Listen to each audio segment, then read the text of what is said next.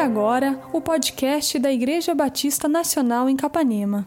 Vamos meditar um pouco aí nesse texto do Gênesis capítulo 43. Até aqui nós estamos vendo a história de José, como José tem se mostrado alguém estável, alguém que apesar de tudo aquilo que passou, se manteve firme no Senhor, amando ao Senhor, temendo ao Senhor. O caráter de José não foi mudado, o caráter de José não foi abalado, ele continuou sendo o mesmo quando estava na casa do pai, quando estava como escravo no Egito, quando estava preso ah, na, na dentro da casa também, ali de Potifar, na, na, cadeia, na prisão, ele foi um homem que continuou a amar e a servir ao Senhor. E agora, neste ponto da história, José está no mais alto dos cargos, já está agora no palácio do imperador, no palácio de Faraó. E ele é o segundo homem mais poderoso de todo mundo. José é o segundo homem mais poderoso de todo mundo. Mas ele continua a amar a Deus e a temer a Deus. José não mudou nada. Mas nós vimos na última semana também, no Gênesis 42, que os irmãos de José continuavam estáveis também, que eles também não mudaram nada. Só que isso é um problema, porque eles não eram flor que se. Eles eram os piores, gente enganadora, mentirosa, com pensamentos assassinos e até mesmo assassinos na prática. Eles venderam a José 20 anos antes dessa, desse desenrolar que nós estamos vendo aqui. Primeiro tentaram matar José, por inveja, por ciúmes. Mas até então, Judá diz: não, nós vamos derramar o sangue do nosso irmão. O que, que nós vamos ganhar com isso? Vamos tentar lucrar com a vida de José. E vendo uma caravana de mercadores de escravos, Judá diz aos seus irmãos: vamos vender José. E José então é vendido, e toda essa história se desenrola na vida de José, até que o Senhor o estabelece como este grande governante. Os irmãos de José, 20 anos depois, quando vem o tempo de fome, uma grande fome no Egito, algo que Deus havia profetizado, algo que Deus havia falado com Faraó, e José interpreta os sonhos de Faraó e diz: Olha, virão dias, virão sete anos de grande fartura, depois sete anos de grande dificuldade, então guarde nos sete anos de fartura, para que nos sete anos de dificuldade vocês tenham de onde tirar. Faraó ouve aquilo, dá a José os encargos de cuidar de tudo isso, e quando chega o período de grande tribulação, de grande dificuldade, as nações começam a ir ao Egito para buscar comida. Dentre essas nações, dentre esses povos, estavam os povos de Canaã, o lugar onde moravam os irmãos de José. E eles então se aproveitam também dessa caravana que está indo para o Egito e vão para buscar comida. Chegando no Egito, eles vão até José. Eles não reconhecem José. José estava muito diferente. Suas roupas eram diferentes, o jeito de falar era diferente, completamente diferente. Mas José reconhece os seus irmãos. E diante daquilo, José não simplesmente se mostra, não faz vingança, ou não simplesmente se reconcilia com eles. Primeiro, José propõe alguns testes, para ver se 20 anos depois de toda aquela situação, seus irmãos haviam mudado seus irmãos haviam entendido o papel deles dentro deste plano da redenção de Deus e tenham aprendido a amar uns aos outros, a serem responsáveis, a, a serem dignos de confiança de seu pai. Então, tudo isso estava em jogo quando José faz aqueles testes que nós vimos na última semana. José faz então sete testes. Nós pensamos em sete testes na semana passada. O primeiro teste é se Benjamim estava vivo, era o maior de todos os testes. O segundo teste é: será que alguém ficaria aqui? Ou será que alguém iria enquanto os outros ficam aqui para trazer Benjamim, para mostrar que ele está vivo mesmo?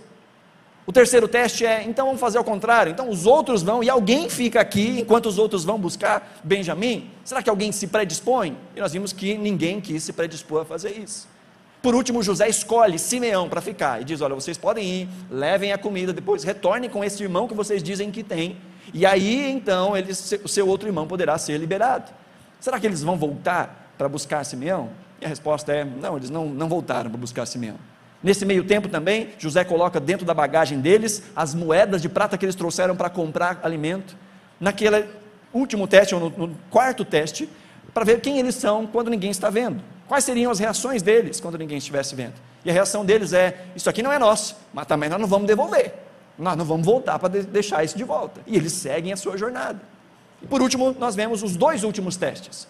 Será que Jacó confia nos seus filhos para que eles levem Benjamim até o Egito para mostrar Benjamim estava vivo? E a resposta é não. Jacó não confia nos seus filhos.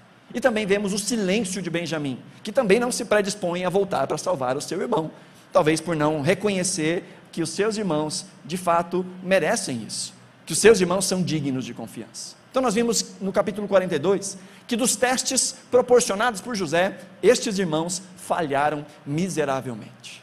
Mas agora chegou um ponto em que eles precisam retornar ao Egito. O capítulo 43 fala sobre isso. Jacó havia dito aos seus filhos: Vocês não vão levar Benjamim ao Egito. E ficou por isso mesmo.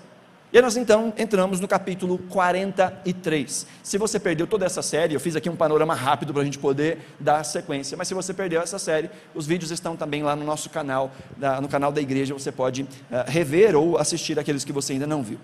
Gênesis 43, verso 1 diz assim: A fome continuava rigorosa na terra. Assim, quando acabou todo o trigo que os filhos de Jacó tinham trazido do Egito, seu pai lhes disse: voltem e comprem um pouco mais de comida para nós. Mas Judá lhe disse: O homem nos advertiu severamente: Não voltem à minha presença, a não ser que tragam o seu irmão. Se enviares o nosso irmão conosco, desceremos e compraremos comida para ti. Mas se não o enviares conosco, não iremos. Porque foi assim que o homem falou: Não voltem à minha presença, a não ser que tragam o seu irmão. Israel perguntou: Por que me causaram esse mal, contando aquele homem que tinha um outro irmão? E lhes responderam, e, e lhe responderam: Ele nos interrogou sobre nós e sobre a nossa família, e também nos perguntou: O pai de vocês ainda está vivo? Vocês têm um outro irmão? Nós simplesmente respondemos ao que ele nos perguntou. Como poderíamos saber que ele exigiria que levássemos o nosso irmão? Então, aqui o, o o ambiente está preparado, a, a, cena está posta. É necessário voltar ao Egito, é necessário buscar mais comida, mas só dá para voltar ao Egito se for com Benjamim.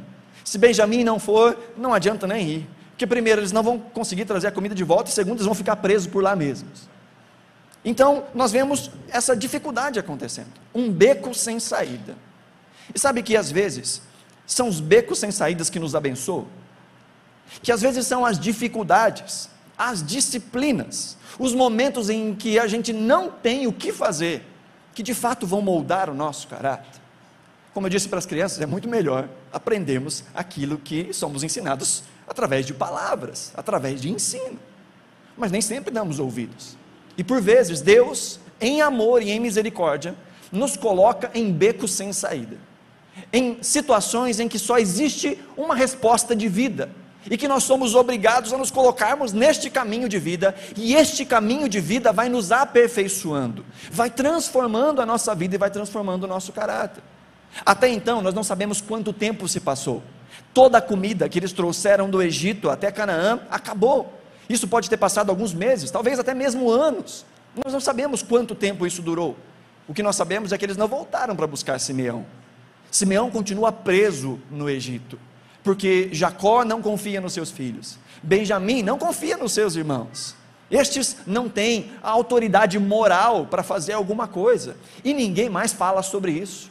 Há um silêncio a respeito disso. Tem uma expressão americana que ficou também muito conhecida no Brasil, principalmente a partir da década de 50, é a expressão um elefante na sala. Já ouviu falar dessa expressão? Um elefante na sala? Que tem a ver quando ah, há alguma coisa esquisita, difícil, complicada, bagunçada, que todo mundo sabe, que todo mundo sabe que precisa ser conversado a respeito, resolvido, mas ninguém quer falar sobre aquilo. É como se tivesse um grande elefante na sala que está todo mundo desviando para não tocar no elefante e ninguém faz nada a respeito disso.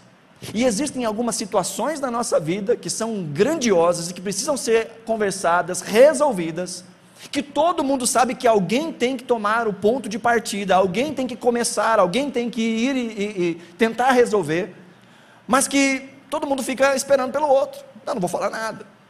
E aqui há um grande elefante na sala, dentro da casa de Jacó, entre os seus filhos. Ninguém mais fala de Simeão, ninguém mais fala dessa situação. Até que chega um ponto em que não dá mais para parar. Não dá mais para ficar calado. Está na hora de resolver isso. E aqui já vem a primeira aplicação para nós, queridos. Fingir que um problema não existe não resolve o problema. Não conversar a respeito daquilo que precisa ser resolvido não faz o problema ficar menor. na maioria das vezes, faz a questão ficar ainda pior. Quando nós silenciamos, quando nós fingimos, como quem fecha os olhos numa brincadeira de criança e diz: se eu não vejo, ele não me vê. E há muitos que têm esse tipo de ação com coisas que deveriam resolver, que deveriam tomar atitudes. Mas essa família não quer resolver isso, até que Deus os coloca na parede. É hora de voltar, porque se não forem ao Egito buscar comida, eles vão morrer de fome. Não há outra resposta. E então vemos aqui o romper, o levantar de uma figura de autoridade. Até então vimos que ninguém se dispunha a fazer nada, que não tinha um dos irmãos de José que tinha autoridade para se impor e dizer: Nós vamos fazer isso. Mas agora no capítulo 43 e no capítulo 44, vemos uma voz que destaca. Vemos alguém que está se levantando com uma grande liderança no meio da sua família. E ele é citado aqui no versículo 3. Este irmão de José é chamado Judá. E é Judá quem rompe o silêncio. É Judá quem fala ao seu pai: Nós precisamos voltar ao Egito, mas só dá para voltar ao Egito se você vencer o seu egoísmo, se você vencer a sua predileção, se você vencer o seu medo e deixar Benjamim ir conosco. É Judá quem confronta o pecado do pai. É Judá quem diz: Você sabe o que tem que ser feito.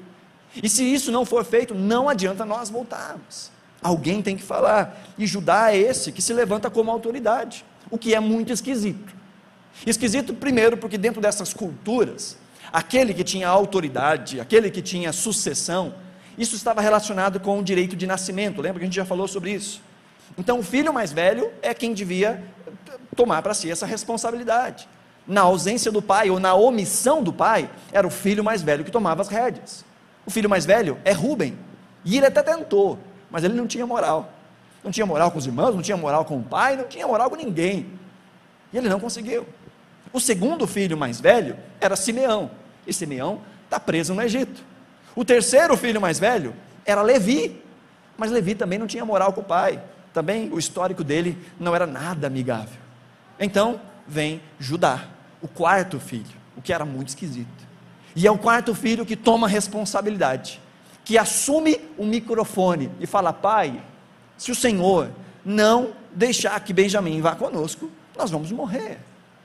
Além do fato de Judá ser o quarto filho na hierarquia, gente, é Judá quem vendeu José ao Egito. Os irmãos queriam matar José, até que então Rubem fala: não, não vamos matar, vamos colocar ele aqui nesse poço. Diz o texto lá que Rubem tinha a, a, a, o intuito de depois tirar José do poço e levar para o pai, mas ele não tinha também muita força para fazer isso. Então Rubem vai dar uma voltinha e de repente passam os mercadores de escravos e ajudar quem diz: gente, vamos lucrar alguma coisa com isso. Derramar o sangue do nosso irmão não vai compensar nem um pouco para nós. Então vamos lucrar. É Judá quem vem de José para o Egito. E mais, quando nós olhamos no capítulo uh, ah, 38 de Gênesis, nós vamos ver que Judá também não era lá a flor que se cheira. Ele era um homem mentiroso, ele era um homem promíscuo, ele era um homem orgulhoso, só pensava em si mesmo. Mas agora parece que está acontecendo uma restauração nessa família. Parece que toda essa situação está sendo usada por Deus como um instrumento de redenção dentro dessa casa. Algo que vai mudar não somente Judá, mas que vai mudar todos os irmãos e vai mudar inclusive o coração de Jacó. Judá é esse que diz: Pai, nós temos que fazer alguma coisa. Ele vence a omissão, ele confronta o pecado do pai, e ele confronta o pecado do pai lembrando a aliança a promessa que Deus tinha com esse povo. Olha lá o versículo 8, diz assim: Então disse Judá, novamente Judá, a Israel, o seu pai: Deixa o jovem ir comigo, e partiremos imediatamente, a fim de que tu, nós e nossas crianças sobrevivamos e não venhamos a morrer. Aqui agora Judá coloca a responsabilidade no colo do pai. Me dá o meu irmão, coloca ele aqui na, na, na nossa, na nossa caravana para o Egito para que a gente não morra, para que não morra o Senhor, para que não morra a gente e para que não morra os nossos filhos. Dentro dessa sociedade ou dentro deste povo que sabe da aliança que tem com Deus, de que Deus faria deste povo uma grande nação e a partir deles seriam abençoadas todas as famílias da terra. Eles sabem o poder da sucessão. Eles sabem a importância das gerações que estavam pela frente. E o que Judá está dizendo é: Pai, se você não assumir a sua responsabilidade, o nosso povo será destruído. Nós vamos deixar de existir, todos nós vamos morrer de fome. O Senhor, nós e os nossos filhos. Então está na hora, Pai, de vencer o seu orgulho, de vencer essa sua predileção e fazer o que tem que ser feito. E diante dessa responsabilidade colocada aos olhos de Jacó, parece que isso funciona. Mas antes, mais uma aplicação para nós. Entender que muitas das nossas atitudes, que muitos dos nossos pecados, que muitas coisas das quais nós não abrimos mão, que somos cabeça dura, não trazem problema só para nós, mas acabam afetando outras pessoas ao nosso redor. Assim como nós vemos Judá dizendo a Jacó: se você não tomar uma atitude, vai morrer o Senhor, a gente e os nossos filhos. Há muitos erros que, se nós não consertarmos, não somos só nós que seremos atingidos, mas aqueles que estão ao nosso redor. Nossa família, cônjuge, filhos, pais, sociedade, igreja. Quando nós entendemos que os nossos pecados e o nosso apego aos nossos pecados não só nos destroem, mas destroem pessoas que não têm nada a ver com a história, nada a ver com isso. E é isso que Judá está falando para Jacó, até mesmo seus netos, que não tem nada a ver com seu orgulho e com a sua predileção, até mesmo eles morrerão. Precisamos aprender, queridos, a lidar com os nossos pecados, porque eles não afetam somente a nós, eles também afetam aqueles que estão ao nosso redor. E parece que toda essa situação faz algum efeito no coração de Jacó. Olha o que diz o versículo 9 na verdade, Judá agora se mostra responsável ainda mais. Ele diz: Eu me comprometo, palavras de Judá, eu me comprometo pessoalmente pela segurança dele. Pode me, podes me considerar responsável por ele. Se eu não o trouxer de volta e não colocar bem aqui na tua presença, serei culpado diante de ti pelo resto da minha vida. Como se vê, se não tivéssemos demorado tanto, já teríamos ido e voltado duas vezes. Judá agora tem pressa. Judá, que até então não se ouve a voz dele, desde o início dessa história, a não ser nesse parênteses lá do capítulo 38, que conta a história de Judá, mas é uma história que não é nada bonita. Agora nós ouvimos a voz de Judá, e a voz de Judá é: confia em mim, pai, eu vou resolver isso, confia em mim, eu, eu dou garantias, eu me coloco como garantia do meu irmão, e se ele não voltar, eu sou o culpado disso tudo. Ele assume a responsabilidade. E ele se coloca como garantia, garantia, como penhor. O que é esquisito, porque no capítulo 38 nós vemos Judá também ah, colocando uma garantia, mas era uma garantia egoísta, era uma garantia para os seus próprios prazeres promíscuos, era uma garantia de que ele ia honrar a sua palavra ou o seu empenho financeiro para salvar a pele dele, para garantir a moral dele. Mas o que nós vemos aqui agora é Judá se colocando como penhor, não por si mesmo, mas por toda a sua família, por seu pai, pelo seu irmão que está preso. Uma atitude altruísta. Parece que o mentiroso, o egoísta, o promíscuo está sendo transformado. E ele então diz ao pai: Pode confiar em mim, pai, que eu vou resolver essa situação. E o apelo de Judá faz efeito. Olha o verso 11. Então Israel, seu pai, lhe disse: Se tem que ser assim, que assim seja.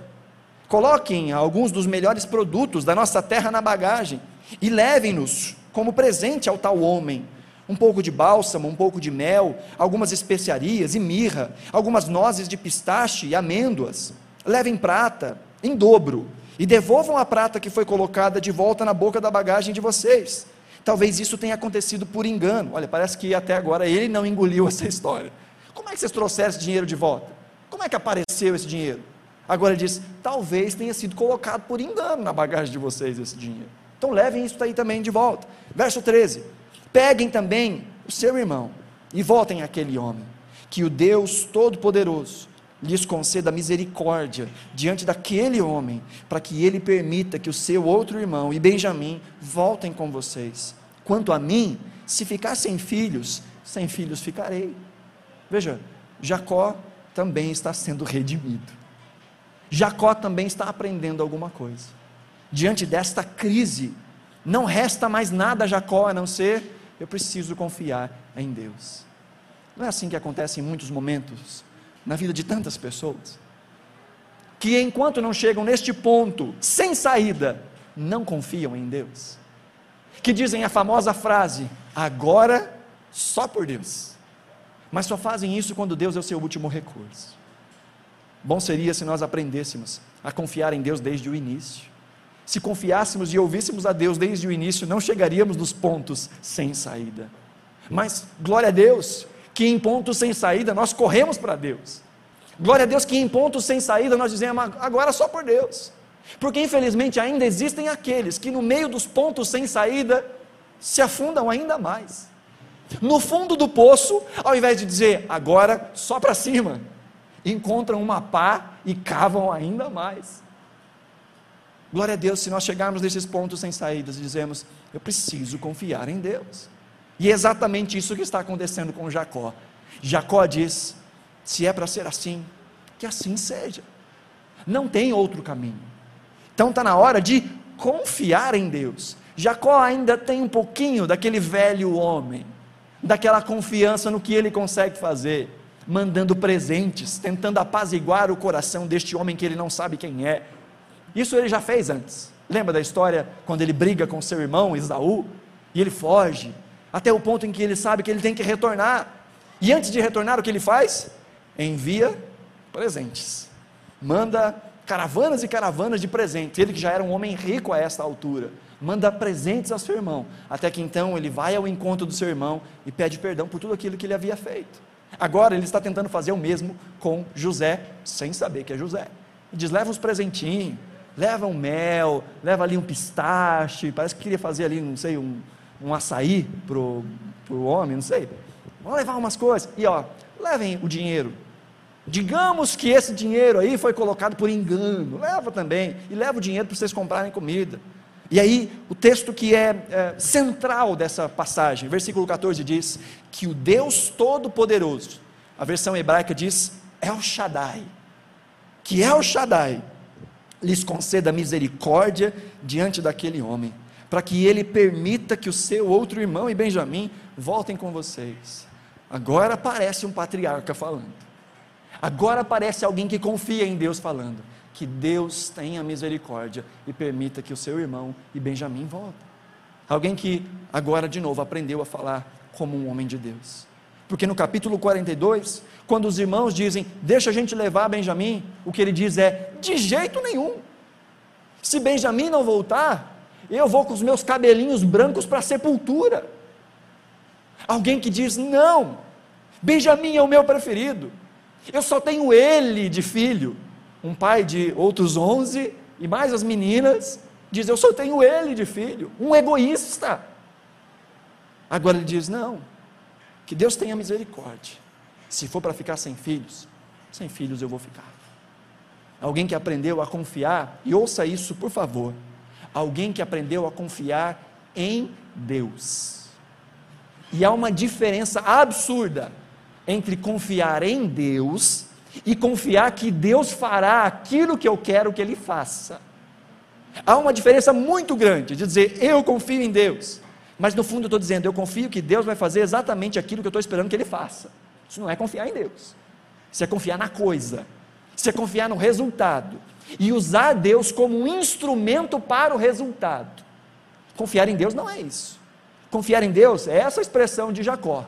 Se for para ficar sem filhos, sem filhos eu vou ficar. Confiar em Deus é dizer: Senhor, que seja feita a tua vontade. E se ela não for igual à minha vontade, que prevaleça a tua vontade. Confiar em Deus é saber que Ele tem o melhor caminho para nós. Ainda que esse caminho não se pareça com nada com o caminho que eu estabeleci para mim. É confiar de que a vontade dEle é boa, é perfeita, é agradável, ainda que ela não se pareça nem um pouco com aquilo que eu estou olhando para frente achando que é o melhor para mim. Jacó entendeu, diante dessa circunstância, diante desse beco sem saída, eu preciso confiar em Deus e não naquilo que eu espero que Deus faça comigo. Veja, há uma mudança. Daquele que primeiro diz: se Benjamim morrer, eu prefiro morrer, para alguém que diz que Deus tenha misericórdia de nós e que a vontade dele prevaleça. Se for para ser, que seja. Alguém que se entrega de fato nas mãos do Senhor que diz: só me resta confiar em Deus, eu não tenho outra opção. E esses são os maravilhosos becos sem saída que o Senhor nos coloca, em que nós aprendemos a depender dele. É uma confiança que está para além da circunstância, é a confiança no caráter de Deus, na pessoa de Deus. O que é desdobramento aqui dessa crise? Deus trabalhando no caráter dessa família e no caráter de Jacó, através deste instrumento que é uma situação difícil. E aí vem uma aplicação para nós. O que as circunstâncias difíceis da nossa vida, as que nós já passamos ou talvez estejamos passando, têm produzido em nós? Tem pelo menos duas respostas aqui. A primeira é o se ensimesmar. Olhar para si mesmo e simplesmente deixar crescer a amargura, a tristeza, o vitimismo, de dizer, porque Deus permite que isso aconteça, porque Deus não cuida de mim, onde Deus estava quando isso aconteceu, de se amargurar, de entrar num processo de autocomiseração, que é um processo de ter pena de si mesmo. Essa é a primeira resposta que nós podemos dar diante das dificuldades, das circunstâncias da vida. Podemos simplesmente deixar com que isso nos destrua, ou podemos olhar para tudo isso e dizer: eu aprendi que eu preciso depender de Deus. Eu olho para mim e eu percebo o quanto sou fraco, o quanto eu não tenho o controle das coisas. E diante dessa crise, dessa dificuldade, só me resta dizer: Senhor, tem misericórdia de mim. Faz a tua vontade e me ensina a confiar na tua vontade. O que as crises da nossa vida têm produzido em nós? Dependência de Deus ou mais e mais egoísmo, mentiras, orgulho e amargura. Jacó está nesse processo de redenção. Vemos então que essa família parece que está passando nos testes, a começar por Jacó. Essa família parece que está se organizando. Verso 15 nos mostra que, uma, uma expressão muito simples, nos mostra que essa família venceu pelo menos dois dos testes que José havia feito com eles. Verso 15 diz: Então os homens desceram ao Egito, levando o presente, prata em dobro e Benjamim, e foram à presença de José. Lembra dos últimos eh, desafios, ou do, dos últimos testes do capítulo 42? Será que o pai vai confiar neles? Será que Benjamim vai confiar neles? Agora nós temos a resposta. O pai confiou. O pai confiou em Judá. O pai está confiando, confiando nessa empreitada. E Benjamim, que não era um garotinho, que não era um adolescente, já estava por volta dos seus 40 anos, já tinha filhos, não se opõe, vai também. Então agora há confiança. Benjamim está vivo, o pai confia nos seus filhos e Benjamim confia em seus irmãos.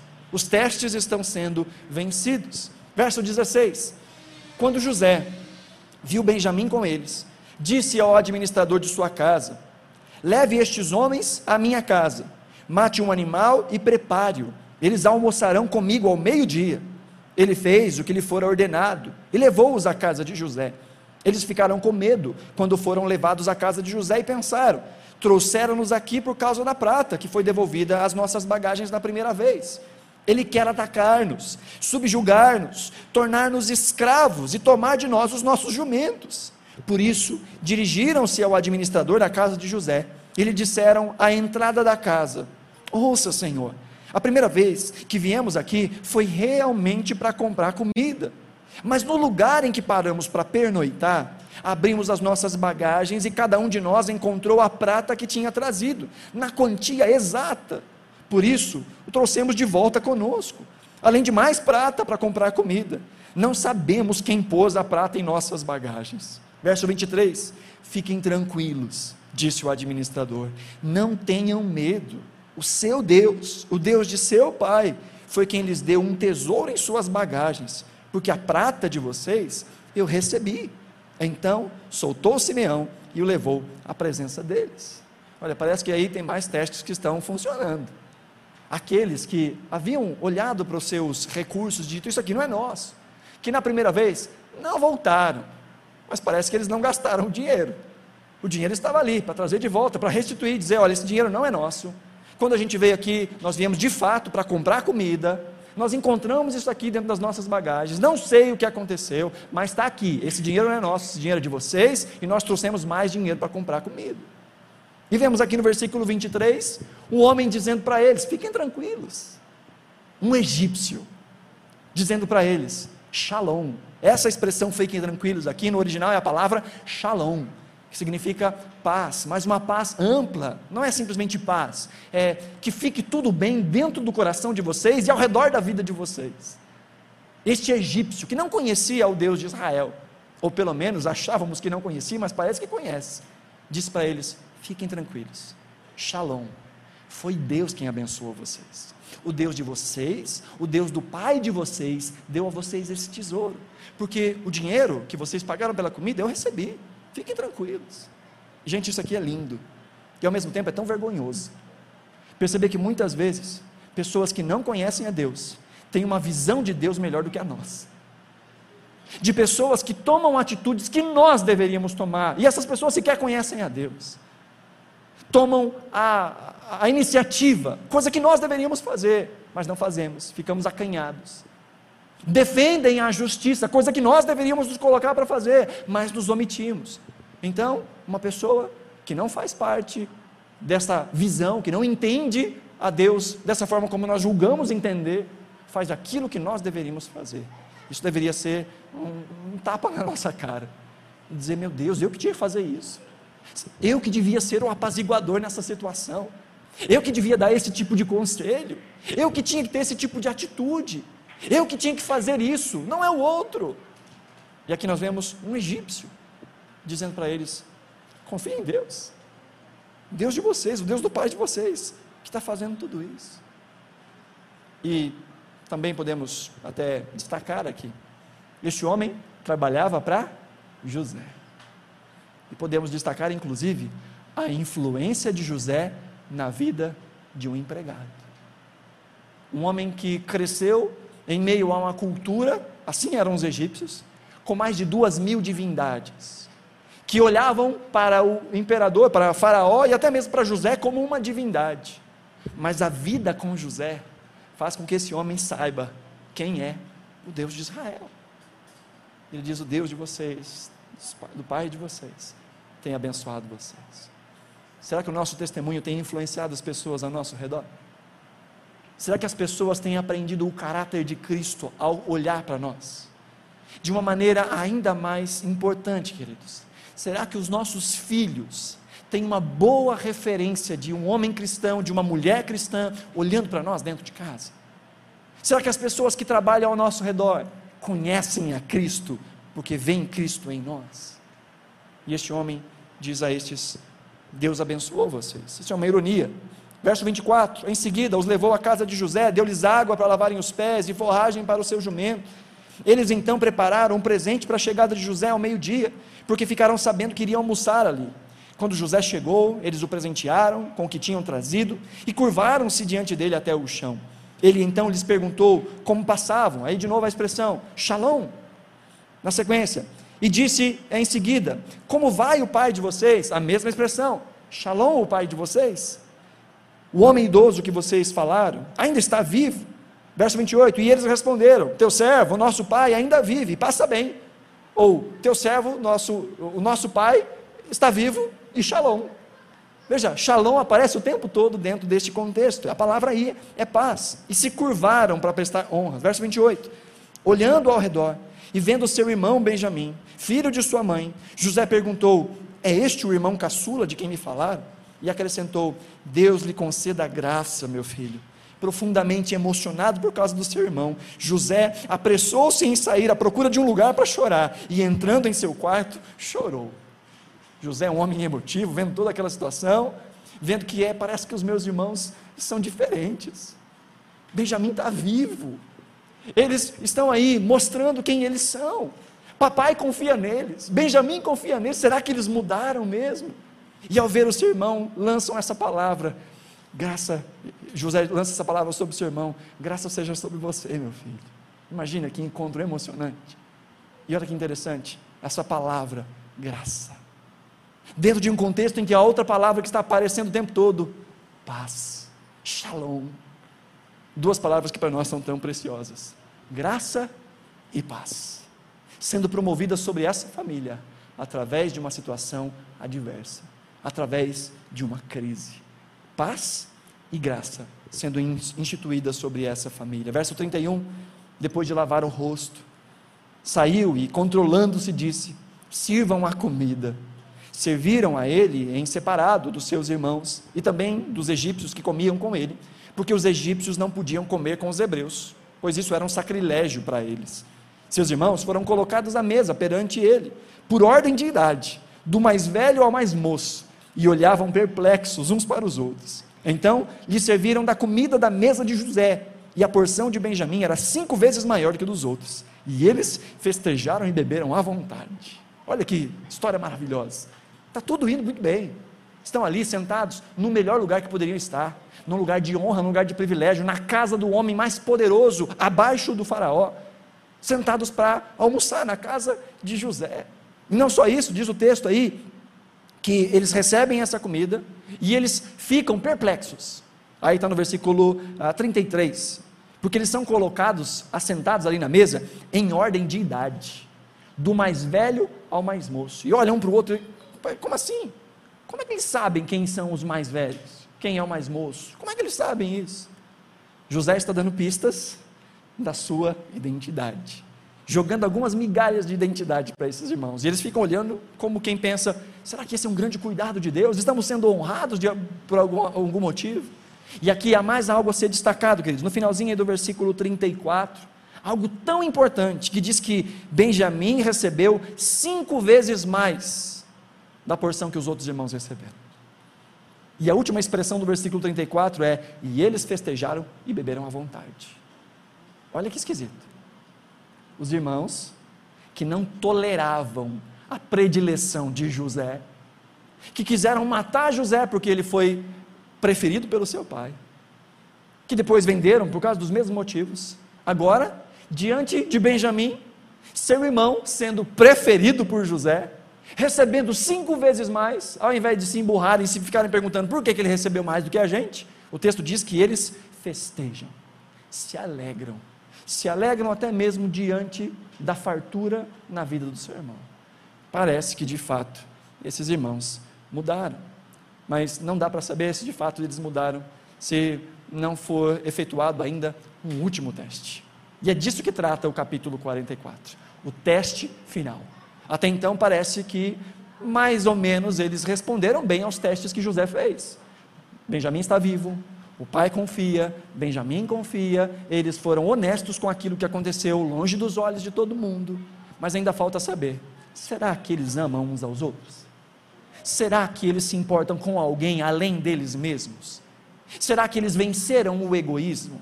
Será que eles amam ao pai?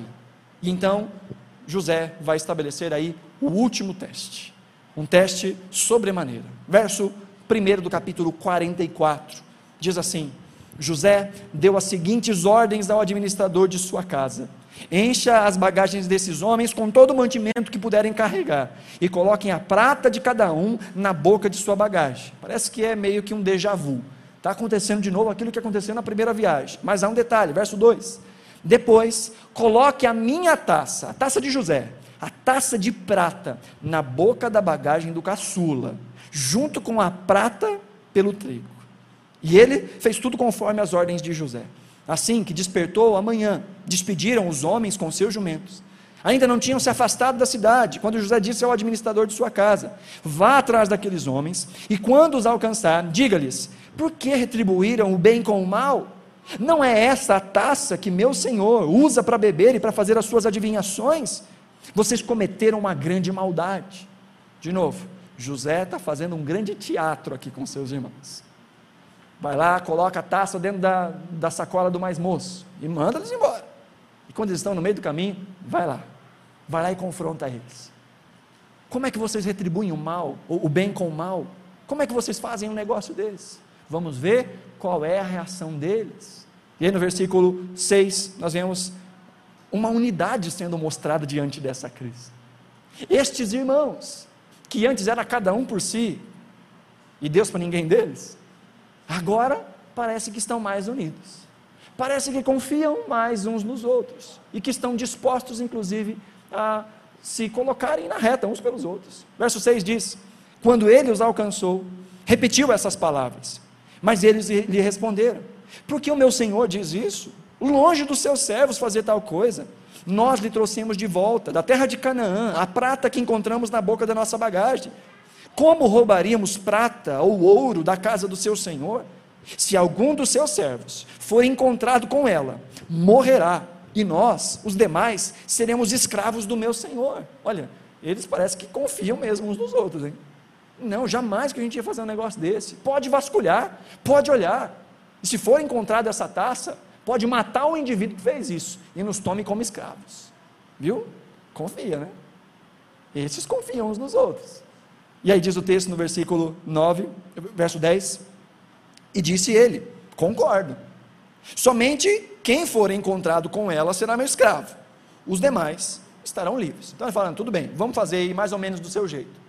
Mas vamos fazer o seguinte: se eu encontrar essa taça, quem tiver com a taça, vira escravo e vocês estão livres. Vocês podem voltar para a casa do pai de vocês. Verso 11: Cada um deles descarregou depressa a sua bagagem e a abriu.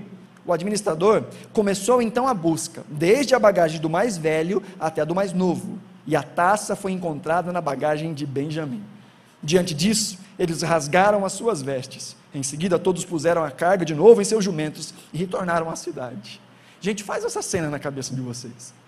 Estão indo em direção à casa. Volta o administrador e fala: Gente, espera aí, aconteceu um BO. Vocês trataram com maldade a bondade do meu Senhor. Alguém de vocês pegou a caneca do meu Senhor. Caneca que ele usa, particular, não era a canequinha que estava lá na, na, na, na cristaleira. A caneca dele mesmo. Vocês pegaram. Como faz um negócio deles, desses? E os, e os irmãos dizem: Não, a gente jamais faria um negócio desse. Então, peraí, vamos averiguar. E o texto diz que do mais velho ao mais moço vão sendo abertas as bagagens. Faz aí a imagem na sua cabeça. Está todo mundo lá esperando. De repente baixam as bagagens. E aí ele chega lá, no mais velho, Rubem. Abre o saco lá da, de comida de Rubem. E a primeira coisa que ele encontra? O saquinho de dinheiro. Xiii. Será que eles continuam de pé? Será que o coração continua o mesmo? Aí abrem do segundo, Simeão, e está lá, mais uma vez, o saco de moedas. Abrem o de Levi, e está lá, mais um saco de moedas. Abrem de Judá, mais um saco de moedas. E só até aí que eu sei a ordem do nascimento deles, então eu não sei a sequência dos nascimentos. Então para em Judá e vai até os, os outros. E aí então já foram os dez. Falta o último, o décimo primeiro. A bagagem de Benjamim. E eu acho que eles já estão olhando um para o outro, falando: Meu Deus, não pode ser. Não pode ser. Benjamim não pode ser. Eu nunca faria um negócio desse. Então abrem ali a bagagem de Benjamim, tiram primeiro as moedinhas e tiram a taça. O texto nos diz que eles rasgam as suas vestes. Eles entenderam o que aconteceu. Eles sabem a sequência disso. E eles se doem. Mas não por eles mesmos. Eles se angustiam, mas não pelo destino deles porque o administrador acabou de dizer: fiquem tranquilos, aquele de quem eu encontrar a taça, esse será escravo. Vocês podem voltar para a casa de vocês. Então, o peso não é sobre eles, o peso é sobre Benjamim, o peso é sobre o pai. Estes mesmos irmãos que não pensaram no pai quando venderam José para o Egito que não pensaram no coração do pai, no que aquilo traria sobre o seu pai, que não pensaram em José.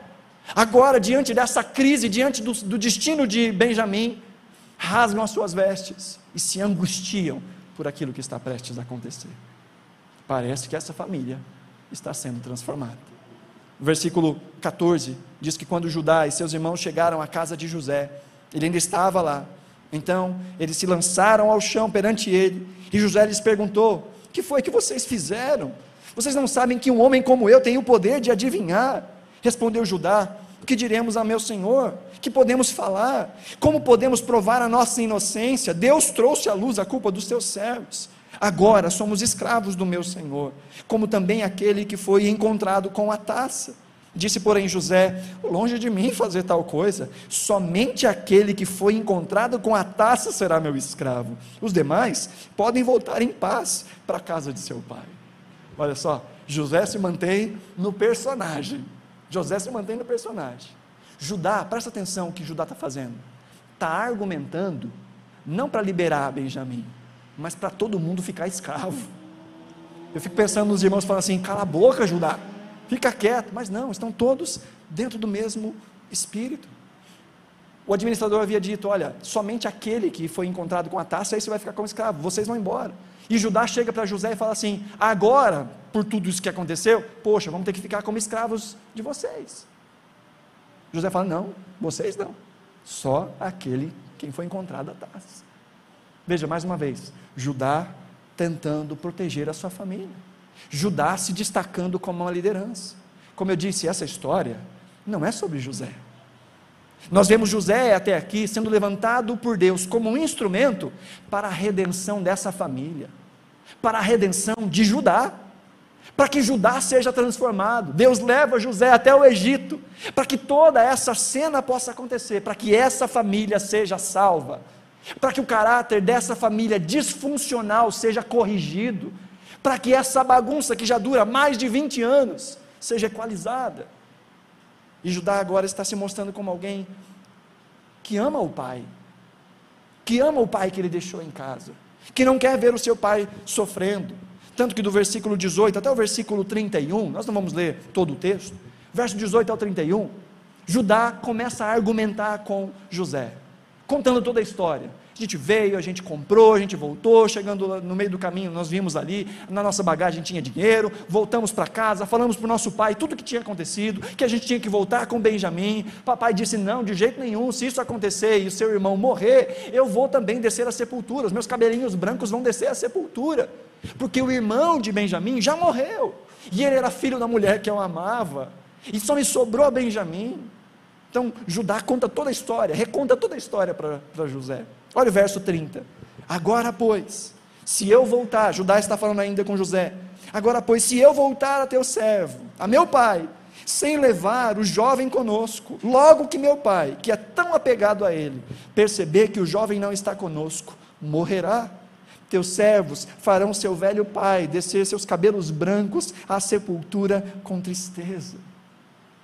Judá mostra que ama o seu pai alguma coisa mudou. Antes eles não pensavam nas consequências dos seus atos e como isso ia afetar o velho Jacó. Agora Judá diz: não faz um negócio desse. Meu pai não vai aguentar um negócio desse. Agora não, não parece que eles querem que Benjamim esteja fora da, da, da, da figura, fora da foto de família. Parece que não vai ser tão bom que Benjamim, aquele que é preferido, esteja longe. Não, eles dizem: não faz isso com papai. Judá diz: eu não posso fazer isso com meu pai. O coração de Judá foi transformado. E o ápice dessa transformação está aí no versículo 32. Além disso, palavras de Judá, além disso, teu servo garantiu a segurança do jovem a seu pai, dizendo: Se eu não trouxer de volta, suportarei essa culpa diante de ti pelo resto da minha vida. Por isso, agora eu te peço, por favor, Deixa o teu servo ficar como escravo do meu senhor no lugar do jovem, e permite que ele volte com seus irmãos.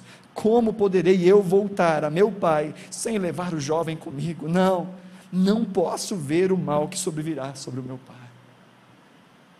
Judá foi transformado. Judá encontrou redenção. O mentiroso, o orgulhoso, o egoísta, o promíscuo, aquele que não pensava em ninguém mais do que nos seus próprios prazeres, do que os seus próprios direitos. Agora é alguém que não só pensa no Pai, mas que se coloca no lugar do seu irmão e diz: Me toma como escravo e libera o menino. Me coloca no lugar. Alguém que se oferece como um representante como um sacrifício substitutivo do seu irmão. Alguém que toma o lugar de Benjamim. E tudo isso aconteceu dentro de uma situação adversa através de um beco sem saída, através de uma situação da qual não era nada confortável. Assim como Deus, ainda nos dias de hoje, usa circunstâncias difíceis, complicadas, para nos ensinar o caminho da dependência, para aprendermos a confiar no Senhor e para que o nosso caráter seja transformado. É muito melhor aprender ouvindo ao Senhor, mas quando nós não ouvimos ao Senhor, Deus, pela sua misericórdia, permite situações adversas na nossa vida para que os nossos pecados sejam confrontados, para que os nossos ídolos sejam destruídos. Sabe o que é um ídolo? Ídolo é tudo aquilo que assume o lugar de Deus na nossa vida. Ídolo é tudo aquilo que se torna o alvo da nossa vida, a nossa mais suprema segurança. E diante de toda essa situação, os ídolos foram destruídos. A segurança agora está em Deus, não mais no seu poder, não mais na sua própria vontade, não mais nos seus próprios desejos. Agora é a oração de Jacó, no capítulo 43, verso 14: que Deus tenha misericórdia e que Ele faça a sua vontade. Se for para ficar sem filhos, que assim seja. Jacó foi transformado, Judá foi transformado, seus irmãos foram transformados.